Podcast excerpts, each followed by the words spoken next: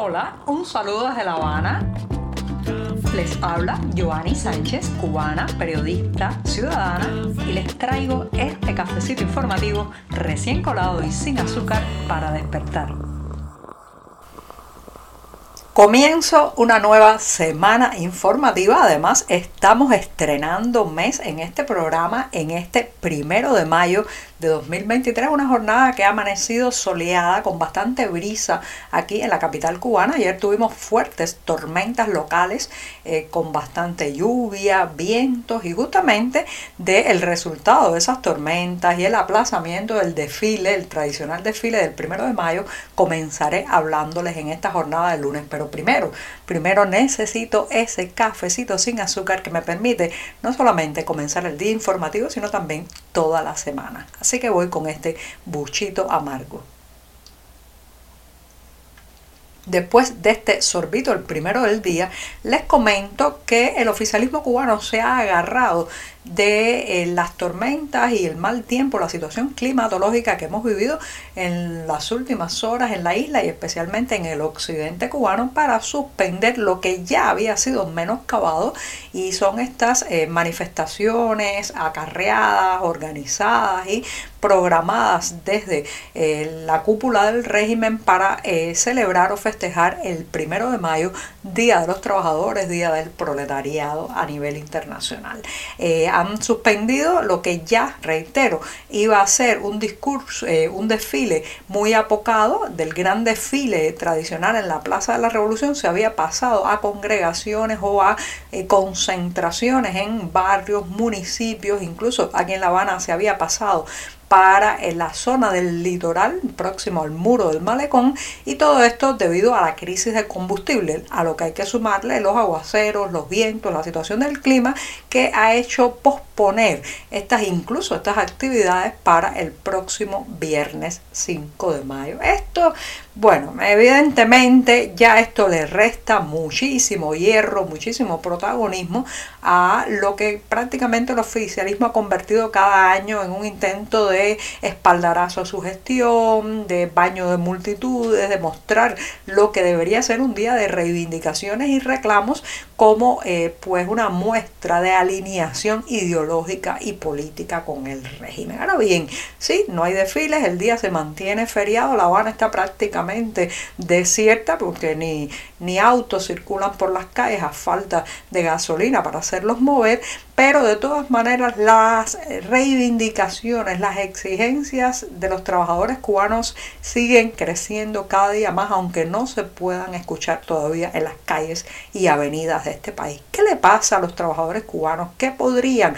eh, si pudieran exigir, qué dirían en voz alta? Si pudieran escribir eh, sus, eh, digamos, exigencias, su grado de indignación, ¿qué dirían? Bueno, yo creo que sin lugar a dudas el tema salarial va a ser una de las primeras exigencias que si hubiera libertad y democracia en el país se escucharía en una jornada como esta en las plazas y en las calles. Dirían que el salario no alcanza, que no se puede tener una vida digna con un trabajo digno, que, eh, bueno, pues simplemente están en la mendicidad los que tienen un trabajo estatal y reciben un salario a través de ese mecanismo. Pero no solamente serían los salarios, señoras y señores, las pensiones, las jubilaciones en este país hacen que la persona después de trabajar toda una vida tenga que retirarse prácticamente en la indigencia, tenga que sobrevivir gracias al pariente migrado que le manda comida, le manda dinero, porque si no, vemos entonces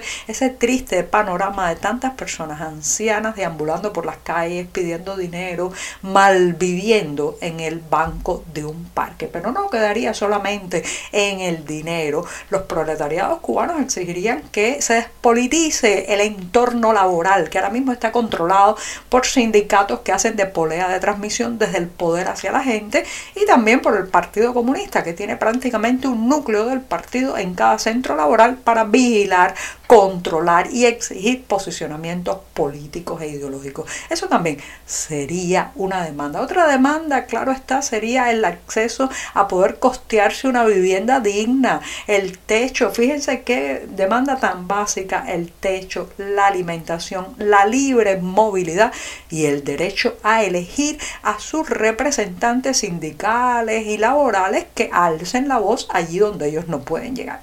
Miren cómo hay de exigencias y reclamos en esa larguísima lista de reivindicaciones insatisfechas que tienen los trabajadores cubanos. Podría agregar mucho más, pero hoy el silencio de las calles cubanas también es muy emblemático. Es una muestra también del amordazamiento de todo el sector de la gente que hace avanzar un país, que son, en fin de cuentas, sus obreros y sus trabajadores. La procesión de altos funcionarios rusos a Cuba sigue, se mantiene y cada vez se suman más nombres. Evidentemente el acercamiento entre La Habana y Moscú es cada día más y más estrecho. Este fin de semana, Miguel Díaz Canel se reunió con el presidente de la Duma, el Parlamento ruso, Vyacheslav Volodin, que llegó a la isla para participar eh, públicamente, al menos eso es lo que se ha dicho, en una comisión de cooperación entre las asambleas nacionales, los parlamentos de ambos países.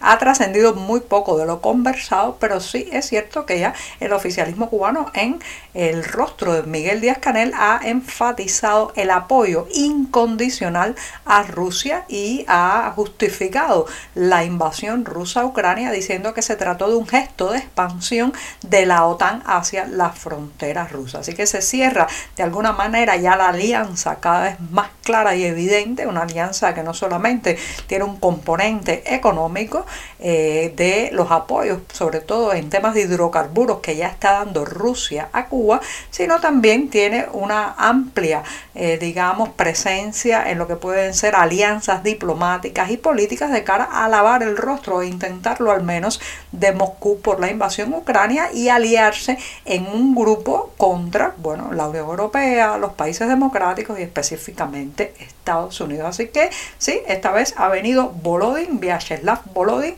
el eh, eh, jefe de, o el presidente de la Duma rusa, pero seguirán llegando estos altos funcionarios porque Moscú está muy necesitado de al menos poder pisar la alfombra roja en los pocos lugares donde todavía reciben a los aliados y los eh, súbditos, digamos así, de Vladimir Putin.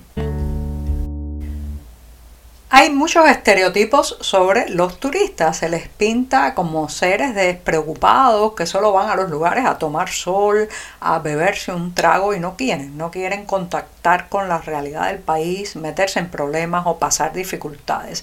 Pero lo cierto es que los turistas analizan mucho más de lo que se cree el lugar a donde van a viajar. En fin de cuentas, muchos de ellos están gastando los ahorros de todo un año en ese viaje, en ese, esa estancia en un hotel, en un sitio diferente a donde viven el resto del tiempo. Y parece ser que los turistas que vienen a Cuba están sopesando muy bien la situación económica que estamos viviendo, no solamente con la falta de combustible, sino también las dificultades para acceder a productos básicos y alimentos y la llegada de viajeros internacionales no acaba de levantar cabeza en esta isla.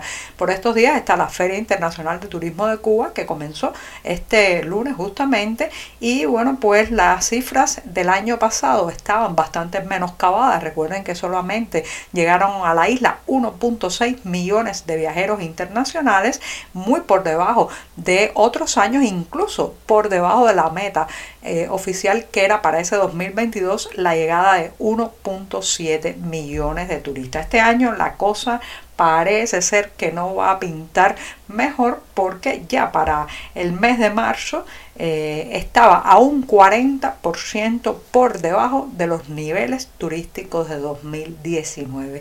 Así que no, no parecen tan, digamos, desorientados, despistados y fuera de la realidad los turistas y están haciendo la tarea muchos de ellos y prefiriendo otros lugares para no tener que transitar aquí por el Calvario. Es verdad que no es el mismo Calvario que sufrimos los cubanos, los residentes permanentes en la isla, pero de todas maneras, como he dicho varias veces en este programa, no se puede crear una ruta de la felicidad, una burbuja de eficiencia en un país que se está desarmando. Así que muchos turistas prefieren tomar rumbo a otras partes, República Dominicana, Cancún, en fin de cuentas, un lugar donde el dinero valga un poco más y las carreteras tengan autos que circulen con combustible. Decía el escritor cubano Eliseo Alberto Diego que la historia, la historia es una gata que siempre cae de pie. Y justamente voy a terminar este programa del lunes recomendándoles que estén atentos a un evento que justamente hará una revisión de un pasaje de la historia cubana muy escamoteado por la propaganda oficial y por la historia oficial. Se trata de la presentación del libro El sueño inconcluso, historia del directorio revolucionario estudiantil y que su autor es Javier Figueroa de Cárdenas. La presentación será el próximo día 10 de mayo en Miami. Lo pueden ir anotando en la agenda, pero les advierto que los detalles del lugar y la hora precisa siempre los pueden encontrar en la cartelera del diario digital 14 y medio. Eso sí, les adelanto que el texto expone la historia del Directorio Revolucionario Estudiantil, una organización creada en 1960 por estudiantes cubanos que querían en ese momento defender la democracia. Ya saben lo que ocurrió después, pero vale la pena acercarse a las páginas de este libro, El sueño inconcluso. Y con esto me despido hasta mañana martes. Muchas gracias. Por hoy es todo. Te espero mañana a la misma hora. Síguenos en 14medio.com. También estamos en Facebook, Twitter, Instagram y en tu WhatsApp. No olvides, claro está, compartir nuestro cafecito informativo con tus amigos. Ooh,